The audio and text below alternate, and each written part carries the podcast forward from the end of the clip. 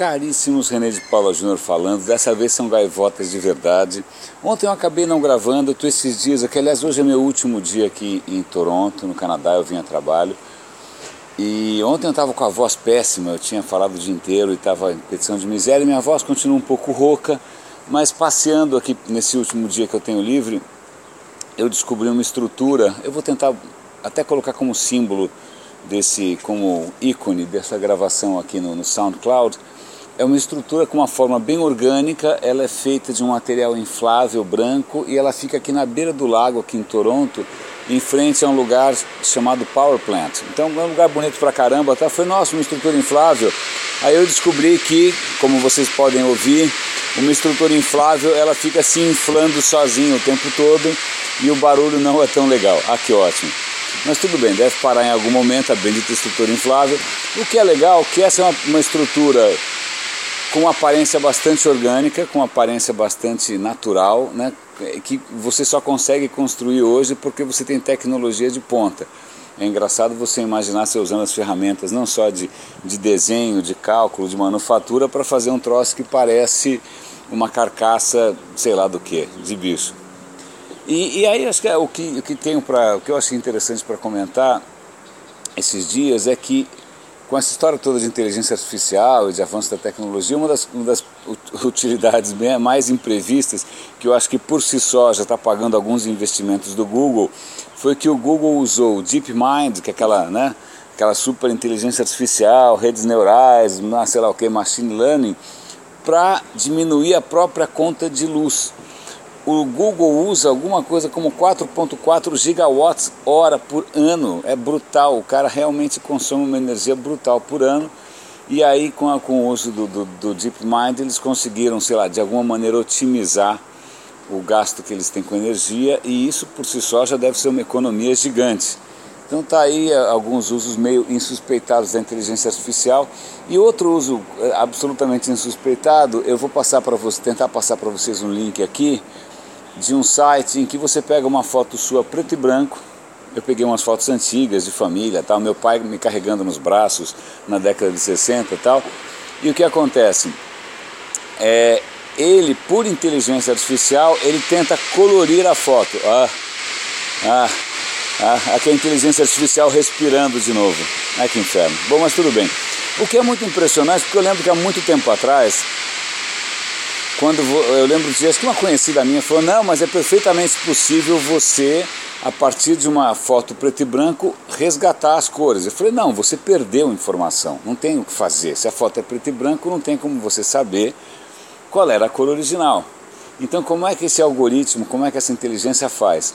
Na verdade, os caras fizeram, mostraram para a inteligência uma tonelada de fotos coloridas, depois mostraram para a inteligência artificial as mesmas fotos desse, sem, sem cor, preto e branco.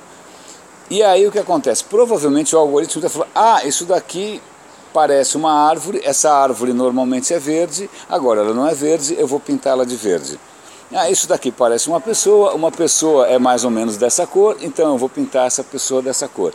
Eu vou dar o link, é muito divertido, é, é muito inusitado e o resultado engana bastante bem. É impressionante o que, o que assim parece uma coisa antiga não sei se vocês já viram isso em casa de vó em baú de alguém que já morreu tal.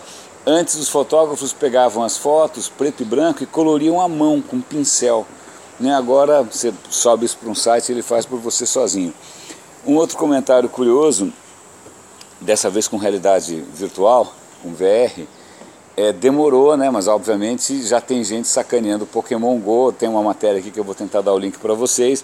Que tem gente que acumulou uma tonelada de pontos no, no Pokémon Go. Olha a estrutura respirando de novo. Acumulou uma tonelada de, de pontos no Pokémon Go. E aí o que acontece? O cara vende o login dele no eBay. Então tem login valendo centenas de dólares, porque o cara pegou um monte de bichinho por aí.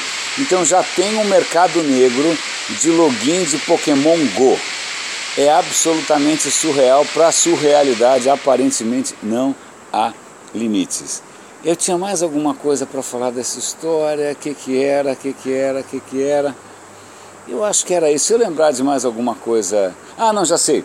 O Second Life, não sei se alguém lembra, espero que não, porque eu achei a coisa mais esquecível do mundo Isso foi febre há uns 10 anos atrás, as empresas estavam loucas para criar sua própria sede virtual no Second Life, fazer eventos no Second Life.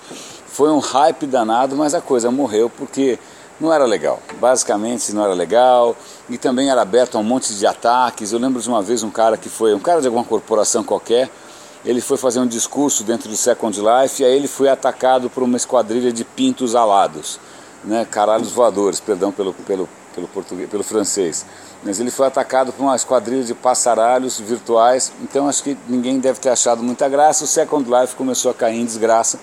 Mas agora com essa história de óculos e HoloLens e o Diabo 4, cardboard e realidade aumentada, parece que estão dando uma segunda vida para o Second Life e os caras vão tentar lançar de novo uma nova versão compatível com óculos de VR para você nem sei para que, que vai acontecer.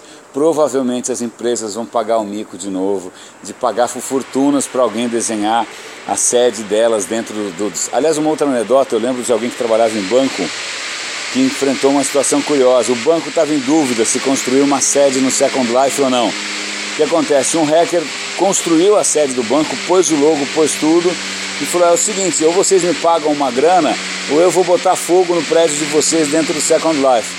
Então, para a criatividade humana não há limites. Eu vou tentar é, depois juntar algumas imagens aqui de Toronto para vocês darem uma olhada, porque é, é, realmente muito bonito.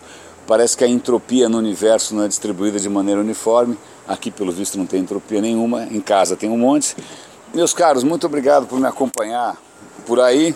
René de Paula Júnior falando. Grande abraço para vocês. Sexta-feira eu estou de volta em São Paulo.